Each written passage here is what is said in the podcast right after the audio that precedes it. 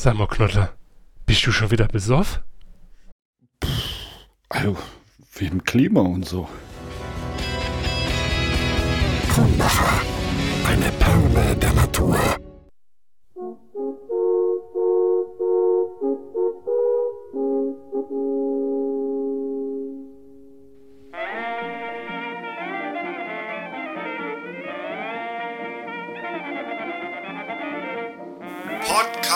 Saar. Unterbrechungsfrei in Areal 12 fett gedrückt. Immer mehr hören lieber Cat Earth Society. Podcast Welle Saar. Saarbrücken.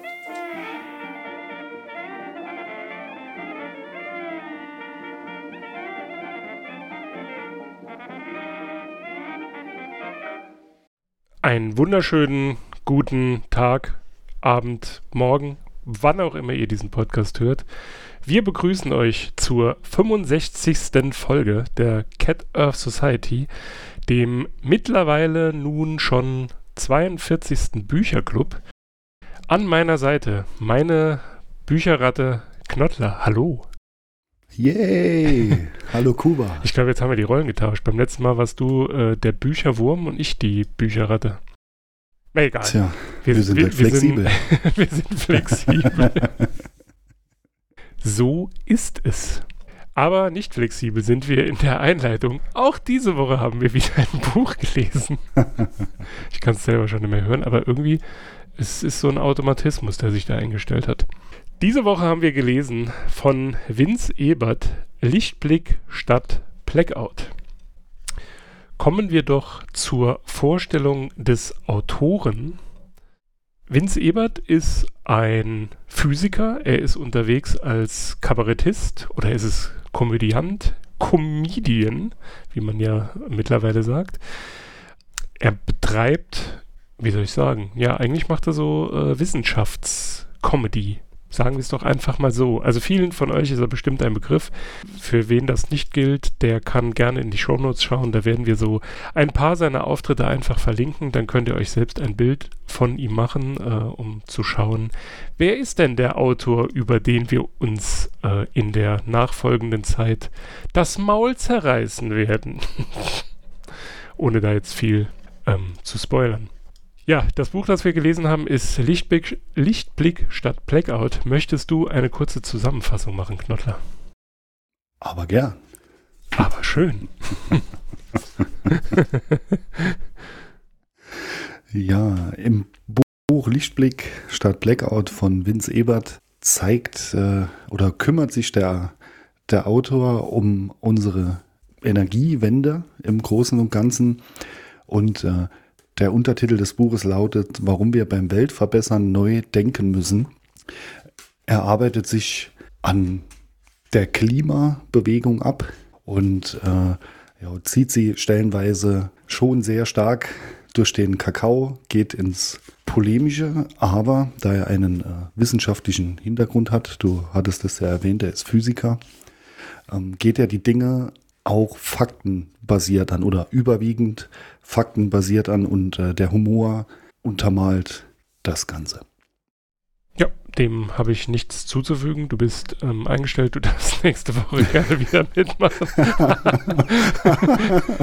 Top-Leser, gerne wieder. genau. Ja, schön. Hast du denn ein neues Wort gelernt diese Woche? Nein, mir ist schon wieder kein neues Wort begegnet. Mag aber auch daran liegen, dass es, äh, sagen wir, sprachlich eher leichtere Kost ist. Ja, ähm, war bei mir ähnlich. Also ich habe auch nichts dazu lernen dürfen. Ja.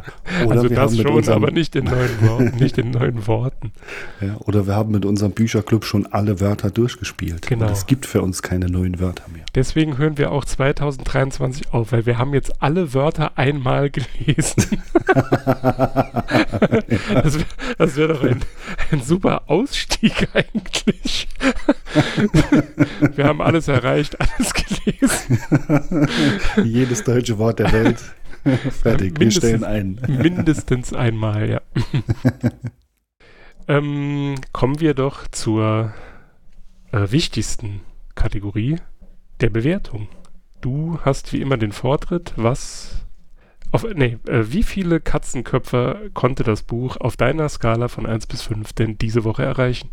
Ich bin selbst erstaunt, ähm, wie schnell ich durch das Buch gelesen habe.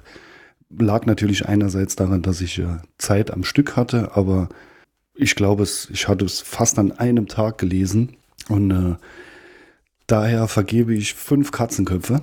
Nicht, weil es das beste Buch ist, das ich jemals gelesen habe, sondern weil ich finde, dass äh, so viele unserer HörerInnen wie möglich dieses Buch lesen sollten, denn es äh, offeriert einfach mal eine andere Sichtweise, so etwas, ähm, ja, klingt jetzt blöd wie die Gegenseite zur, ähm, zur überhöhten Klimabewegung, was man liest. Also äh, zur Meinungsbildung kann ich dieses Buch nur empfehlen. Also ich würde nicht einem zustimmen, was drin steht, aber um mal einfach radikal die Sichtweise zu wechseln, möchte ich es einfach nur empfehlen. Ja, also äh, ich schließe mich dem an. Ich muss allerdings dazu sagen, du, du wurdest ja Zeuge meiner inneren Zerrissenheit. äh, ich habe den Autoren in den ersten drei Kapiteln gehasst. er ist mir wirklich richtig auf die Nerven gegangen, weil ich viele der Argumente, also ich, ich muss, ich muss es ähm, vielleicht anders formulieren oder anders angehen. Er beginnt mit einem sehr versöhnlichen Intro, also Prolog sozusagen zum Buch. Oder nee, äh, ich, wie gesagt, ich gebe dem Buch auch fünf Katzenköpfe, damit wir die Kapitelmarke neu setzen können und dann kommen wir zum Inhalt. Äh, generell ist es so, ich habe noch nie ein Buch gelesen, das vielleicht noch als Abschluss meiner Bewertung, das mich am Anfang so ja, ich weiß, wütend ist das falsche Wort, aber es hat mich irgendwie ratlos zurückgelassen, weil ich eben Vince Ebert kannte und etwas irritiert war. Also das ist jetzt die diplomatische Ausdrucksweise davon. Ähm, aber er hat es am Ende des Buches auf jeden Fall geschafft, äh, mich wieder so zu überzeugen, dass ich diesem Buch eine fünf Katzenkopf-Bewertung geben muss. So wow drücke ich es aus, ohne also, Umschweife. ich bin äh, jetzt fast sprachlos.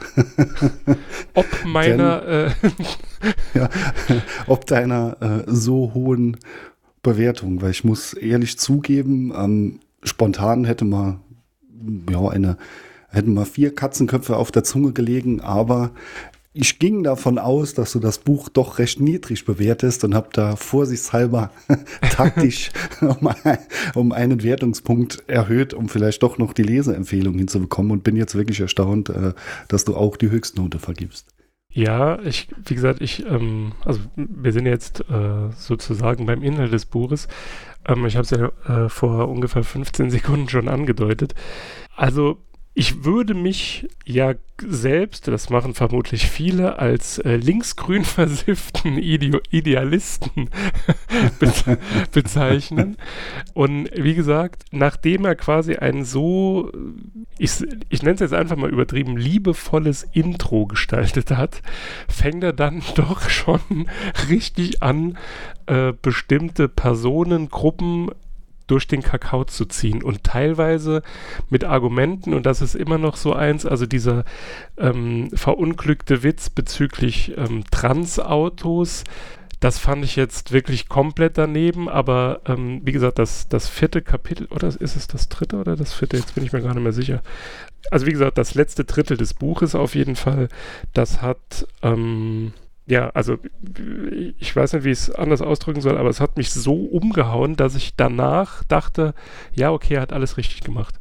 Weil er im Grunde genommen das Buch auch so beginnt, dass er ähm, sich so langsam steigert ne, und halt den Leuten so den Spiegel vors Gesicht hält, ne, dass ähm, nur mhm. wenn man denkt, das Richtige zu tun, dass es zwar okay ist, ne, wenn man sich viele Gedanken macht, aber man sich halt auch einfach verrennen kann in seiner ich sage jetzt mal, Ideologie und dann irgendwann selbst auch nicht mehr ähm, empfänglich ist für Argumente der, wie du hast es vorhin schon gesagt, ich habe äh, gesehen, wie du in der Luft ähm, Anführungszeichen gemacht hast, der Gegenseite.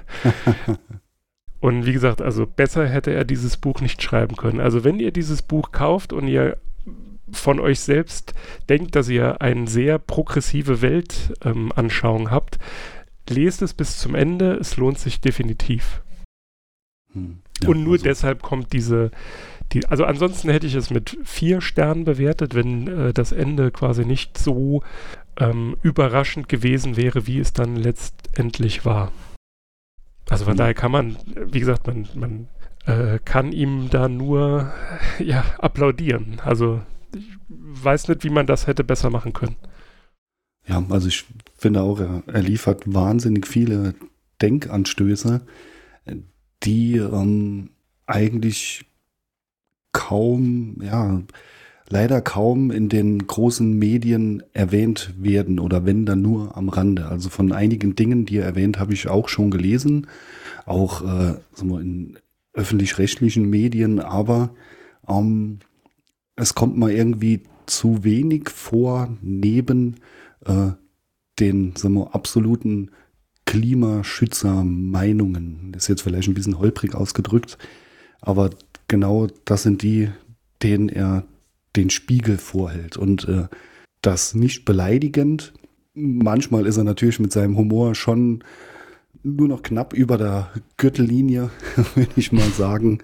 Ähm, Gerade am Anfang rutscht er auch mal äh, darunter. Also den äh, Spruch mit den Transautos fand ich jetzt auch nicht so prickelnd. Ähm, hat man dann aber auch mal wieder ins Gedächtnis gerufen, dass äh, Vince Ebert, äh, glaube ich, entweder auf ein sehr konservatives Publikum abzielt oder einfach ein sehr konservatives Publikum hat. Ähm, ja, vielleicht ist es, ist es dem geschuldet, aber ja, der, der Spruch, der, der ging mal auch nicht ab. Aber trotzdem äh, schafft er es auch, äh, nicht erzkonservative Menschen gute Denkanstöße zu geben. Ich fand äh, gerade als das war, also das war, ich meine so auf Seite 100, also genau in der Mitte des Buches, wie gesagt, da kam mir die Galle hoch, ne? weil ich ein, eigentlich nur drauf gewartet habe, dass irgendwann kommt, haha, verarscht, das Buch ist doch von Dieter Nuhr oder so irgendwie. Ja, gut, okay, also äh, ähm, also ich würde die beiden jetzt nicht, äh, nicht gleichstellen, aber äh, vom Publikum her irgendwo im selben Kosmos einordnen. Ähm, also ich habe letztens auch, äh, das war nach der Buchauswahl, ähm, Vince Ebert bei, bei Dieter Nuhr gesehen und äh, auch mit einigen äh, Scherzen, die auch im Buch stehen. Da, ähm, ja, sag mal, da ist ganz klar die, die Zielgruppe doch recht konservativ. Das schon, aber wie gesagt, und das ist ja das Faszinierende an dem Buch. Wie gesagt, so der erste Teil ist eben so, also um euch mal ein Beispiel zu nennen, ohne zu sehr auf den Inhalt ähm, einzugehen, denn letztendlich ist das Buch ja relativ neu. Wir wollen es euch ja jetzt nicht vorlesen, ihr sollt es ja selber lesen, denn deswegen haben wir es ja mit zehn Punkten oder mit zehn Katzenköpfen bewertet, ne? Zwinker, zwinker. Was er eben macht, ist, am Anfang bedient er so bestimmte Klischees und das sind halt eben dann so Dinge, wo man dann automatisch getriggert ist, wenn man diese in Anführungszeichen Vorwürfe ständig an den Kopf geschmettert bekommt. Also ob das jetzt so Dinge sind wie, ähm, dass man sich selbst geißelt, indem man sich vegan ernährt oder wie gesagt eben dieser extrem missglückte Witz. Also wie gesagt, ich kann darüber nicht lachen. Ähm, aber am Ende ist es eben so, dass er das Ganze nochmal einordnet und dass er dann den Leuten, denen er quasi vermeintlich äh, die ersten 130 Seiten äh, ja zugeredet hat, dass er denen dann auch eine Watsche verpasst. Also so war mein Eindruck, so habe ich es zumindest empfunden und das ist eben das, was mich an dem Buch wirklich fasziniert hat. Weil er eben, also ich, ich würde es mal, mal so ähm, ausdrücken, irgendwo in den ersten 60 Seiten oder so schreibt er, ja, ähm, man kann ja keine Kritik an Kindern äußern, ne? also die, die Eltern geben sich dieser Klimahysterie quasi auch hin und ähm, man hat so den Eindruck, okay, Klimaaktivisten, die wohnen alle im Elfenbeinturm, ne, die fahren alle Porsche Cayenne zum Biomarkt, also all die Dinge, die man schon hundertmal gehört hat.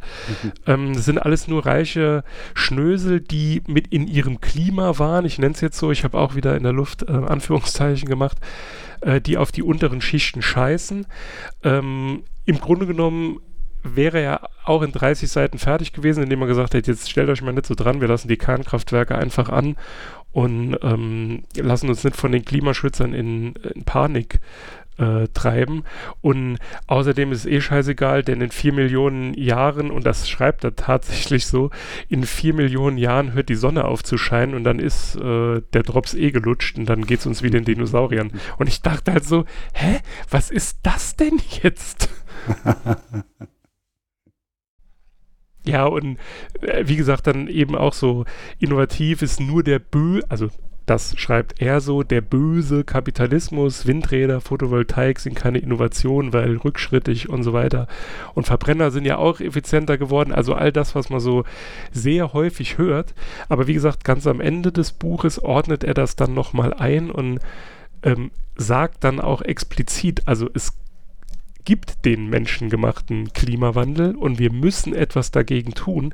Die Frage ist eben nur, versteift man sich jetzt krampfhaft darauf, es mit Mitteln oder Methoden lösen zu wollen, die es nicht hergeben und vergeudet quasi die Zeit, die sich anbahnende Änderungen der klimatischen Verhältnisse, ähm, ob man dort nicht besser, ähm, quasi besser darauf reagiert. Also beides tun, aber quasi nicht verkopft nur in eine Richtung rennen, sondern quasi den Blick offen lassen und sagen, okay, das ist unser Problem, daran müssen wir arbeiten, aber wir dürfen nicht außer Acht lassen, ähm, wenn wir jetzt noch 20 Jahre weiter forschen, was das für weite Teile der Weltbevölkerung dann letztendlich für Auswirkungen hat. Also er versucht, Optimismus zu sehen in mhm. einer sehr pessimistischen Welt. Mhm, das schon. Ähm, ich würde den ersten Teil des Buches anders einordnen wie du. Ähm, denn ich finde nicht, dass er die erneuerbaren Energien da irgendwie äh, schlecht macht und sagt, oh, nutzt alles nichts, sondern äh, so lese ich es heraus, äh, erneuerbare Energien schön und gut, was halt eben äh, fehlt, sind in einem Industrieland die ähm, Grund Lastträger oder Kraftwerke und äh, erstellt dort verschiedene äh, Dinge, wie halt eben die, äh, was, äh, was es einen Mehrbedarf an Fläche zum Beispiel braucht, um die Leistung eines äh, AKWs durch Windräder zu ersetzen und solche Dinge, ähm, was in meinen Augen auch einfach korrekte Vergleiche sind. Und äh, ich finde nicht, dass er die ähm, der Energiewende da ihren Sinn abspricht, sondern er hinterfragt einfach nur ähm, die Ausführung oder das Vorhaben als solches. Und äh, da nimmt er dann ja auch am Ende des Buches Bezug darauf, ähm, hast du ja auch gerade eben erwähnt. Das ist etwas, was ich genauso sehe, weil ähm, er schreibt zum Beispiel, dass äh, seit 20 bis 30 Jahren äh, basteln wir daran rum, den äh, CO2-Ausstoß zu senken und es hat per se einfach nichts gebracht. Soll man das jetzt einfach weiterhin stupide tun, äh, etwas weiter fortsetzen, das noch nichts gebracht hat? Oder sollten wir vielleicht äh, uns unsere Anstrengungen auch mal dahin setzen, dass wir uns halt eben an den, den nicht mehr aufzuhaltenden Klimawandel einfach anpassen, so gut es geht. Also den Punkt, äh, finde ich, macht er da auf jeden Fall richtig. Mhm. Ja, also wie gesagt, das ähm, meinte ich auch so. Also es ist, äh, das habe ich mir quasi so in die Notizen geschrieben. Das ist halt, oder nee, ich muss anders sagen. Ich habe mir aufgeschrieben, wenn man mit Polemik Energie gewinnen könnte, wäre Vince Ebert im erst, in den ersten drei Kapiteln das größte Kraftwerk und wir könnten auf diese Fusionskraftwerke verzichten. ich drück's mal so aus. Ja, ähm, ich sag mal, ich ähm, fand es auf jeden Fall beeindruckend, wie er viele Dinge einfach zerlegt, wie zum Beispiel den äh, ach so oft zitierten Club of Rome, der in den 70ern ähm, ja schon darauf aufmerksam machte, die Welt ist endlich und äh, mit Wirtschaftswachstum kann es nicht mehr weitergehen, irgendwann ist das Ende erreicht und wie er dann einfach aufzählt, welche Vorhersagen von denen nicht eingetroffen sind. Alle. Und das ist ja, so ungefähr, ja.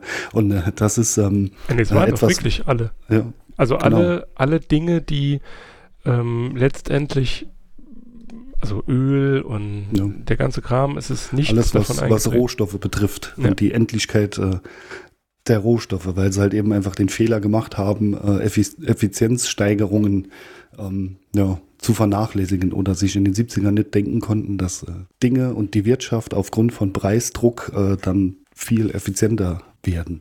Ja, das sind halt eben auch Dinge, von denen man viel zu wenig liest. Auch ähm, ein Thema, das er erwähnt hat, das war mir auch äh, selbst aufgefallen. Ich glaube, das war letztes Jahr oder Anfang diesen Jahres, als der neue äh, Bericht äh, vom Weltklimarat, da vom IPCC kam.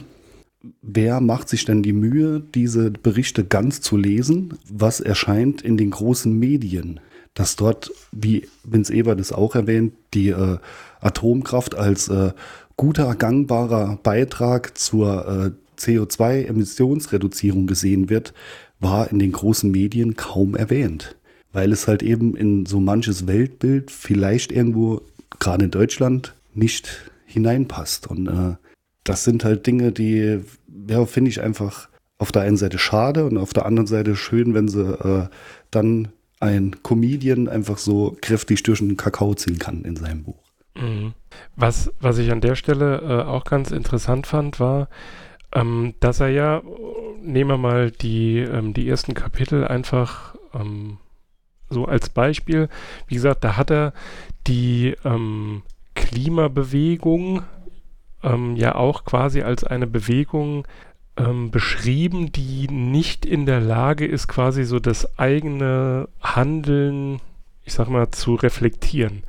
Und diesen Fehler oder diesen Trugschluss, ich weiß nicht, ob man Fehler oder Trugschluss, den revidiert er ja am Ende des Buches, indem er schreibt, dass das, was ihm beispielsweise dieser ähm, Gymnasiallehrer äh, dort erzählt hat, das war ihm zum Beispiel auch nicht so bekannt. Was dazu zum Beispiel ja gut jetzt ähm, ins Bild passt, ist ja, in der Zeit, in der wir das Buch gelesen haben, hat die Klimaschützerin, ne, Greta Thunberg, ja gesagt, nee, äh, lass doch die Atomkraftwerke an. Ne? Also das wäre, wenn man Menschen danach gefragt hätte, wahrscheinlich äh, hätten wenige gesagt, dass die das so sieht. Ob sie sich jetzt erst vor kurzem hat davon überzeugen lassen oder nicht, spielt ja keine Rolle.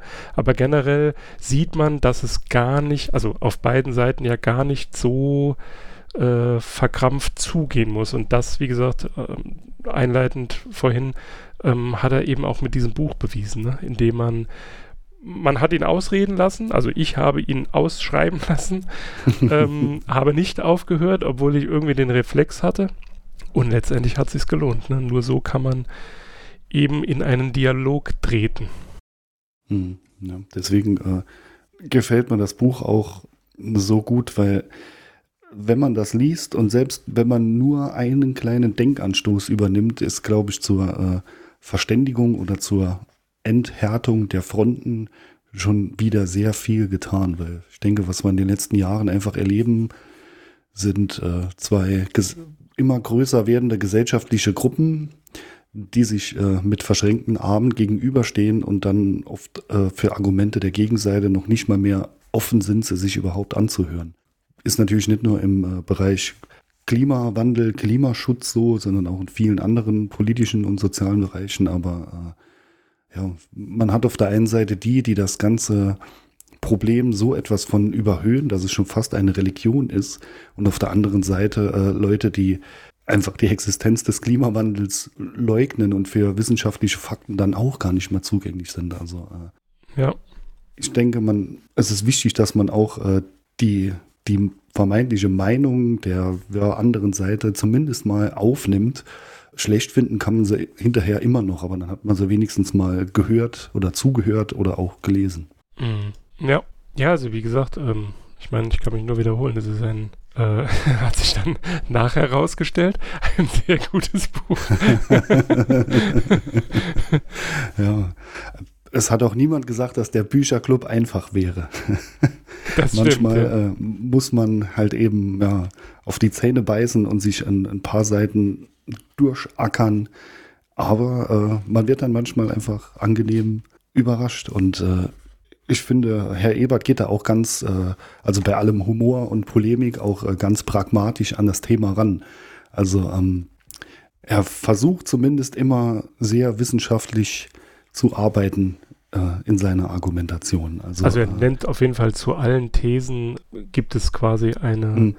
eine Referenz. Ja, gibt äh, überall dazu Quellenangaben. Also es ist jetzt nicht einfach nur so runtergeschrieben und dann steht man irgendwo im Regen, äh, seine Behauptungen sind auch mit Quellen versehen und man kann sie, da wo man die Faust in der Tasche geballt hat, kann man dann in der Quelle nachlesen und vielleicht sagen, hm, okay, hat er da recht damit. Wobei ich, wobei ich wirklich lachen musste, als er als Referenz den PowerPoint-Minister Ja, da, da, Hans-Werner Sinn. auf jeden Fall. Also da musste ich direkt an dich denken, als ich das gelesen habe. Ich, oh ja, äh, PowerPoint äh, Pro. Ich weiß, also ganz ehrlich, ich, kann es nicht einschätzen, wie viel Wahrheitsgehalt äh, in den Aussagen von dieser Person steckt, weil ich auch ehrlich gesagt nicht weiß, was die, ich glaube, der ist äh, von der IFO, ne?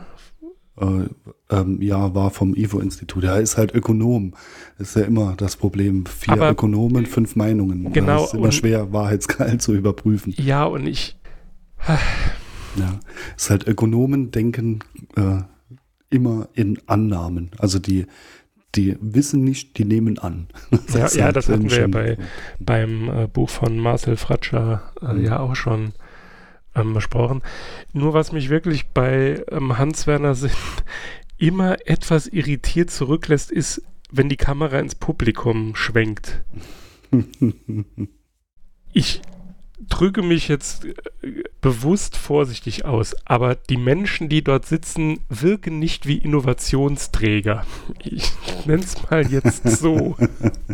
Es sind keine frischen Köpfe, die dann das Land braucht. Klar, Erfahrung ist ähm, durch nichts zu ersetzen. Also äh, die beste Innovationskraft hilft einem nicht, wenn man sich nicht auf erfahrene Menschen verlassen kann. Das ist ja auch ein Punkt, den er so Ja. beschreibt, dass es Da, eben zu viele Theoretiker gibt. Das ist ein, ein Zitat, das ich gern noch unterbringen möchte, weil äh, das finde ich einfach, es, es trifft einfach die, den Nagel total auf den Kopf. Ähm, er sagt, kluge, umsetzbare Lösungen gibt es nur, wenn Theorie und Praxis Hand in Hand gehen. Wir brauchen definitiv Idealisten und Visionäre, die in den Forschungsabteilungen der Universitäten und Institute ambitionierte Ideen entwickeln. Aber wir brauchen genauso die hemdsärmeligen Realisten, die eine große Idee auf echte Praxistauglichkeit überprüfen und gegebenenfalls auf das Normalmaß zurechtstutzen. Also das, äh, dieses Zitat, finde ich, drückt das genau aus, äh, wie man generell im Leben arbeiten muss. Mhm. Wo du gerade ähm, bei Zitaten bist. Ist dir eigentlich das Machtwechsel-Zitat aufgefallen? Nein, Nein. nein, jetzt bin ich Äh, gespannt. Ja. Ähm, Moment, wo ist es? Der Wirtschaftsboss als gewissenloser Ausbeuter von Mensch Ah, und Natur, doch, besonders wenn er in der Pharmabranche oder in einem Chemiekonzern arbeitet. Im Tatort zum Ja. Beispiel sind Manager und Unternehmer die Berufsgruppe, die die meisten Mörder darstellen. Ja. In der Welt der Fernsehkrimis sind Kapitalisten sogar noch gefährlicher als Berufskriminelle. Ja, den, den Punkt muss wohl äh, jeder Feld etwas den da Konservative dann, dann machen. Irgendwo in seinem Buch. Wobei, ich weiß gar nicht, ob das. Ich, also ich hätte das, ich habe es jetzt zum zweiten Mal gelesen und ich habe damals, als wir es in Machtwechsel, da hatten wir es, glaube ich, auch ähm, rausgestellt. Bin mir ehrlich gesagt nicht sicher, ob das der Hintergrund ist. Hm, doch. Ich glaube tatsächlich eher, dass es die Leute eher schockt, wenn es jemand ist, der eine gewisse gesellschaftliche Stellung hat. Ich weiß nicht. Ich weiß es nicht. Also ich bin ja schon ein ziemlicher Tatort-Fan äh, und ähm, ich sag mal, es äh, ist doch sehr häufig, dass äh, Unternehmer, äh, ja, sag mal, irgendwie reiche Leute, dass die ähm, dann Täter sind, Mörder sind und äh, ich glaube auch, dass es äh, irgendwie so einen, einen Hintergedanken hat mit, äh, dass er, ja, der ist so reich geworden, der hat bestimmt Dreck am Stecken. Also irgendwoher scheint das schon zu kommen. Oder ja, es ist irgendwie vielleicht auch einfach spannend, wenn man in der Welt der Reichen und Wohlhabenden äh, einen, einen Mörder ansiedelt. Also irgendwie. Aber es scheint doch etwas ins Auge zu stechen. Mhm. Wie gesagt, also ich ähm, halte ja mit meiner Kapitalismuskritik nicht äh, hinterm Berg oder wie man sagt. Ähm, aber das hätte ich jetzt tatsächlich anders ausgelegt, weil irgendwie schockiert es nicht, wenn, ich sage jetzt mal nur um ein Beispiel zu nennen, eine Rockerbande irgendwie jemanden killt, weil das hat man gefühlt schon hunderttausend Mal gesehen und wenn das eben jemand aus der Welt der Schönen und Reichen oder der wirtschaftlich Starken ähm, ist, also naja, wie gesagt, aber das ähm, scheint dann letztendlich auch so ein bisschen äh, von der eigenen Person Vielleicht ist das aber auch so ein Vorurteil, das man dann eben hat, wenn man in Anführungszeichen den Kapitalismus nicht so kritisch sieht, dass man das direkt als Angriff wertet. So wie wenn hm. jemand, keine Ahnung, äh, zu, zu einem Umweltaktivist sagt, aber Atomkraftwerke sind geil. so irgendwie. ja, wer weiß. Was da auch ganz interessant war, war, ähm, also das ja mit, äh, den Werdegang im Kapitalismus so äh, beschreibt, als er die, die Wahljagd ähm, halt eben aufführt, weil die war ja ursprünglich ähm, dadurch befeuert, dass man halt eben den, äh, den Lebertran brauchte. Und dann ähm, äh, ganz einfach jemand, das, äh, ich habe die Stelle jetzt leider nicht äh, direkt zur Hand, da fehlt mir jetzt der Name, können wir vielleicht nachliefern, äh, dass jemand ähm, dann das Steinöl, also das äh, Petroleum erfand und zack, schlagartig äh, war die, lag die Wahlindustrie am Boden und ähm, ja, um mal kurz seinen Humor dann zu beschreiben, er setzt dann halt eben die Fußnote, ja, wahrscheinlich haben große internationale äh, Ölkonzerne mehr Wale gerettet als alle Greenpeace-Aktivisten bisher gemeinsam. Ja, wie gesagt, das war also, schon, äh, äh, ja, das ist halt äh, sein Humor. Ähm, ich hatte mir bis zu Seite 40 oder ich habe es genau zu Seite 40 aufgeschrieben, dass der Humor auf jeden Fall bisher der beste ist in allen Büchern, die wir gelesen haben. Es wäre jetzt allerdings auch schlimm, wenn ein äh, Comedian oder Kabarettist das nicht schafft. Ähm, von daher, aber äh, da ist er noch so eine, ähm, wo er im Grunde genommen so die die Akademiker, ähm, ich glaube, er schreibt es auch so, äh, die Akademiker ähm, aufs Korn nimmt, dass äh, Akademiker sehr selten sich über ähm, ja, Physik oder also hier den, wie, wie, ist es, der thermonukleare, ne, der thermonukleare. Achso, ja, um die äh, Grundsätze der Thermodynamik. Thermo, Thermodynamik. Machen, ja. Genau. Und dann, äh, ja, es gibt sehr viele Menschen in dieser Personengruppe, die Becquerel für einen portugiesischen Rotwein halten. Ja, ähm, ich sag mal, da macht er auf jeden Fall auch einen Punkt damit, weil ähm, das ist auch etwas, äh, was mir mit den Jahren so aufgefallen ist, ist äh, die, die große Blase oder Schicht der Akademiker kommt äh, zum Großteil aus den Geisteswissenschaften. Und äh, ja, gerade was, äh, was halt das Thema Klimawandel angeht, äh, natürlich ähm, ist es schön, wenn man äh, philosophisch angehauchte Vordenker hat. Aber leider sind die ganz weit weg von der Praxis und für vieles fehlt dann anscheinend einfach das Verständnis. Also ich äh, kann man das oft einfach nicht erklären, außer dadurch, dass die halt eben nicht aus den Naturwissenschaften und nicht aus der Praxis kommen. Das mhm. ist manchmal äh, ja einfach zu verrückt. Ähm, zum Beispiel äh, jemand, der eigentlich bei mir auch hohes Ansehen genossen hat, äh, der ähm, Professor Volker Quaschnik vom mhm. äh, Potsdamer Institut für, ich glaube, Klimafolgenforschung. Dieser Mann ist sowas von praxisfern. Es gab da letztens, ich glaube, es war ein TikTok-Video, äh, wo halt eben erklärt, dass die Energiewende kein Problem ist, auch für ein Industrieland. Äh, natürlich weht der Wind nicht immer und die Sonne scheint nachts nicht, aber wir lösen das mit Speichern, wo man sich dann einfach denkt, ja klar, wo sind sie denn, die ganzen Speicher, Herr weltfremder Professor? Also es ist, äh, wird ja auch im, im, Buch erwähnt, dass das halt eben noch der große Pferdefuß an der ähm, Energiewende nun mal ist. Äh, und sobald die Speichertechnologie da ist, funktioniert das. Aber bis dahin müssen wir unsere Grundlast nach Möglichkeit noch irgendwie anders sichern. War ja auch geplant mit Gaskraftwerken. Das ist seit äh, Ende Februar halt leider ziemlich scheiße. Von daher, äh, ja, bin ich leider immer noch viel zu oft über die Weltfremdheit von Akademikern und Gelehrten und äh, sogenannten Vordenkern in unserem Land bei der Energiewende einfach erschüttert. Gut, ich sag's mal so, ohne dass ich jetzt äh, große Expertise in der Philosophie hätte, aber was will man von einem Land erwarten, in dem bei jeder Talkshow Richard David Brecht sitzt? Ja, okay, ja. das stimmt ja. Ähm, also mag sicher ein feiner Kerl sein, aber ähm, es macht mir grundsätzlich Sorge, wenn ein Philosoph auf die schwierigsten Fragen unserer Zeit einfache Antworten liefert. Das Internet ist schuld. Ja. Ach so. Okay. genau, wir brauchen eine Steuer für den Einzelhandel, dass er nicht kaputt geht. Vielleicht sollte er das ein oder andere Buch, das wir in den äh, vergangenen 42, Wo 42 Wochen gelesen haben, einfach auch nochmal lesen und dann kann er mit uns diskutieren.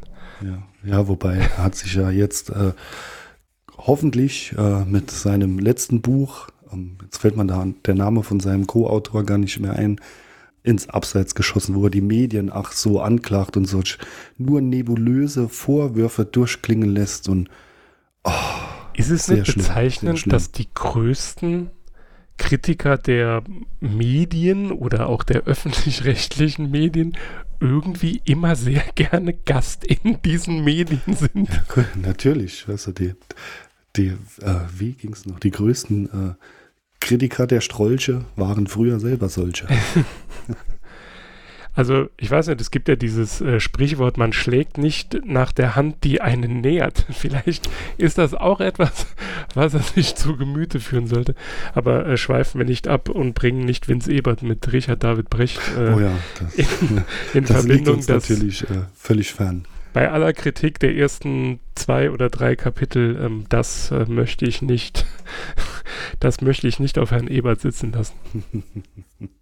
Ja, äh, ich ähm, wollte eben noch einschreiten, äh, als du gesagt hast, äh, ja, so nach den, den ersten 40 Seiten, oh, das ist der, der beste Humor bisher in einem Buch im Bücherclub, wollte ich eigentlich noch einwerfen. Wäre schön, wenn er dann auch noch nach deinem Geschmack gewesen wäre. Wie gesagt, also ich, ich bin generell, also sogar schon vorm Bücherclub einfach durch meinen, wie soll ich sagen, ausgewählten Medienkonsum, ja, der durch das ein oder andere Buch hier im Bücherclub ja auch nochmal verstärkt worden ist oder ich in meiner Meinung bestärkt worden bin, dass das, wie ich es tue, nicht ganz falsch ist, sowieso etwas milder geworden. Ist das schon Altersmilde? Ich weiß es nicht, aber meine ähm, Adoleszenz, meine Jugend, mein, meine jugendliche Grundaggressivität, äh, ist ein bisschen eingerostet. Ich sag's mal so. Tja. Also, geht raus an euch alle da draußen. Lest Bücher, werdet ruhiger. Oder empfehlt einfach nur diesen Podcast. Rei- Reicht uns auch schon. Ja, Da wir, das wäre da wir euch ja auf, guter Anfang. Ja, genau. Da wir euch auf Social Media nicht verfolgen, äh, ist uns auch ehrlich gesagt egal, was ihr da so ins Internet raushaut. Ja, aber äh, bei, bei allem Spaß, bei allen Scherzen, ähm, macht es äh, wie wir und greift auch äh, zu Büchern, die ja, dir vielleicht auf den ersten Blick gar nicht so zusagen, sondern die auch mal die andere Seite eurer vielleicht schon gefestigten Meinung beschreiben. Einfach nur um einen Einblick zu kriegen, was der andere denkt oder die, die andere Seite. Äh, Im schlimmsten Fall werft er das Buch weg, habt vielleicht mal ein paar Stunden Zeit verschenkt, aber äh, ich glaube, selbst beim, beim dümmsten Buch wird man, äh, ist man nachher auch ein bisschen klüger. Zumindest wenn man dann schon weiß, dass man sich das besser nicht gekauft hätte. Mhm. Ähm, da hat er ja auch einen, äh, das habe ich ehrlich gesagt noch nie davon gehört, oder zumindest wenn, habe ich es vergessen. Äh, da, da gibt es ja von Heineken wohl so Werbespots, äh, Worlds Apart oder so heißt es, wo man äh, Menschen, von denen Heineken weiß, dass sie quasi in ihrer Mhm. Weltanschauung komplett unterschiedlich sind, irgendwie eine Bar bauen lässt. Wir werden solche in den Shownotes verlinken. das finde ich auch ganz interessant. Also klar, ich meine, es gibt Grenzen, ne, das haben wir hier schon öfter gesagt. Also mit Nazis kann man nicht diskutieren oder Faschisten oder Menschenfeinden. Ist egal, wie er das ausdrückt. Oder nur manchmal ist es halt gar nicht so, dass man so unterschiedlich ist. Und wenn die Ansichten unterschiedlich sind, äh, ist das grundsätzlich kein Problem, nicht doch miteinander für das Gute in Anführungszeichen zu streiten. Also letztendlich ist es ja egal, wer was Gutes, also wer das Gute tut, ne, Hauptsache es wird getan. Wie auch immer dieses Gute aussieht. Mhm. Ja, ansonsten, wie gesagt, wenn wir also ich, mir fällt generell nichts mehr ein, was ich nicht schon gesagt hätte. Wenn du nichts mehr hast. Nee, auch nicht mehr. Ich denke, wir würden uns jetzt, äh, also entweder würden wir äh, noch mehr vom Buch verraten oder uns im Kreis bewegen. also sehr, ja, lest, lest dieses Buch. Mehr bleibt mir da, glaube ich, nicht mehr zu sagen. Genau. Äh, ich würde dann aber tatsächlich ähm, Vince Ebert diese Sendung beenden lassen, dass der Abschluss des Buches, ähm, Moment, wo ist es? Jetzt habe ich es natürlich, jetzt finde ich es nicht. Moment, ich suche es. Ja, ich bin jetzt beim äh, von hinten nach vorne blättern äh, auch noch darüber gestolpert. Äh, etwas, was wir vergessen haben. Herr Ebert ist ein Kabarettist. Wir haben ihn jetzt äh, Komiker, Comedian genannt. Äh, ich denke, das Wort äh, Kabarettist oder Kabarett sollte auch unbedingt noch fallen, weil ich glaube, da gibt es in den Meinungen übereinander in diesen Berufsgruppen große Unterschiede. Für alle von euch, die äh, den Unterschied nicht kennen, ein Comedian tut es wegen, des, wegen dem Geld und ein Kabarettist tut es des Geldes wegen. Ähm, das hilft euch vielleicht bei der Einordnung. Ansonsten, ich habe die Stelle gefunden. Äh, es ist auf der letzten Seite. Das konnte ich mir nicht merken. Ich war zu fasziniert und zu euphorisch. Es gibt tausende sich widersprechende Szenarien, wann genau der Produktionsgesellschaft die Rohstoffe ausgehen werden. Doch es gibt kein einziges Szenario, das der Menschheit jemals gute Ideen ausgehen werden. Lasst uns also lieber Flügel bauen und keine Bremsen. In diesem Sinne, wir wünschen euch noch eine schöne Restwoche. Bis nächste Woche. Und wie immer kommt die Verabschiedung natürlich von Knottler. Auf Wiederhören.